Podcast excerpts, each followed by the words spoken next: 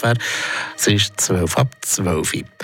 John Frist, die ist endgültig dadurch. Die direkte Playoff-Teilnahme die ist verpasst. Fribourg-Gotteron muss über die Entscheidungsrunde, also über die Pre-Playoffs, eine K.O.-Runde gegen HC Lugano. Die Mannschaft, die zuerst zweimal gewinnt, darf näher bei den Grossen mitspielen. Ein Fehltritt liegt fast nicht mehr drin, weil wer einmal verliert, der steht mit dem Rücken zur Wand.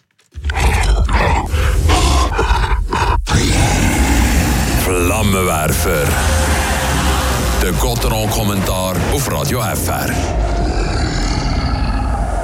Das Team das ist so gut dotiert wie schon seit langem nicht mehr. Freiburg ist auf Papier also eigentlich zu gut, um die Pre-Playoffs zu spielen. Bis vor einer Woche war man auf dem letzten direkten Playoff-Platz. Der letzte oben dem Strich. Der, wo man schon seit dem Oktober hatte. Sprich, alles andere als, als Weiterkommen wäre jetzt ein Schmach. Für den Gegner müsste eigentlich das Gleiche zählen. Lugano, wo eigentlich so bestückt wäre, dass sie unter den ersten sechs sein sollte, ist aber ein Auf und Ab. Schon die ganze Saison. Die Sinner, die waren einfach nicht konstant. Gewesen. Und darum haben sie es am Schluss auch nur mit einem mickrigen Punkt geschafft, dass sie nicht in die Ferien sind. Und trotzdem, wenn das Team in Fähigkeiten würde ausspielen dann sind sie gefährlich. Es ist also Vorsicht geboten für Freiburg. Weil, wenn man heute Abend daheim verliert, dann muss man mehr als schlottrige Knie haben. Dann ist man zwar noch nicht in der Ferien, das Messer das wäre aber am Haus. Darum gilt Verlieren verboten. Was der Gotteron-Fan und der Journalist in mir aber positiv stimmt, ist der Blick auf die Saison. Viermal hat man gegen Tessiner gespielt. Viermal hat man gewonnen.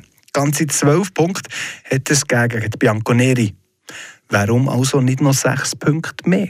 Hingegen die Formkurve die ist eher auf Seite der Luganesi. Klar, Gotron hat die letzten zwei Spiele gewonnen.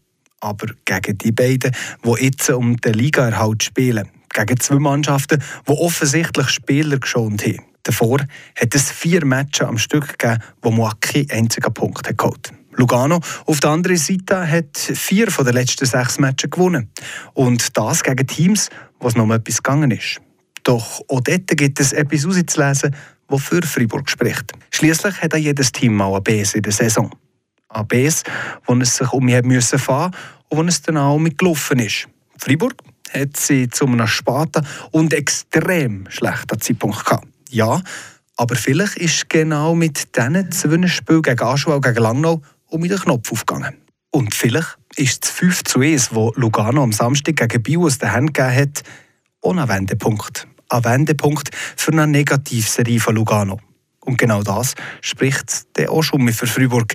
Lugano hat nämlich in den letzten zwei Spielen acht gegen Goal kassiert. Freiburg hat kein einziges. Der Reto Bera der scheint also parat zu sein. Genau dann, wenn es darauf ankommt. Nur zu hoffen, dass es der Rest der Mannschaft auch ist. Ein Kommentar von Philipp Bürgi. Spiel Nummer 1 von der Best of Three Serie. Heute Abend ab 8 Uhr live die zu hören bei uns auf Radio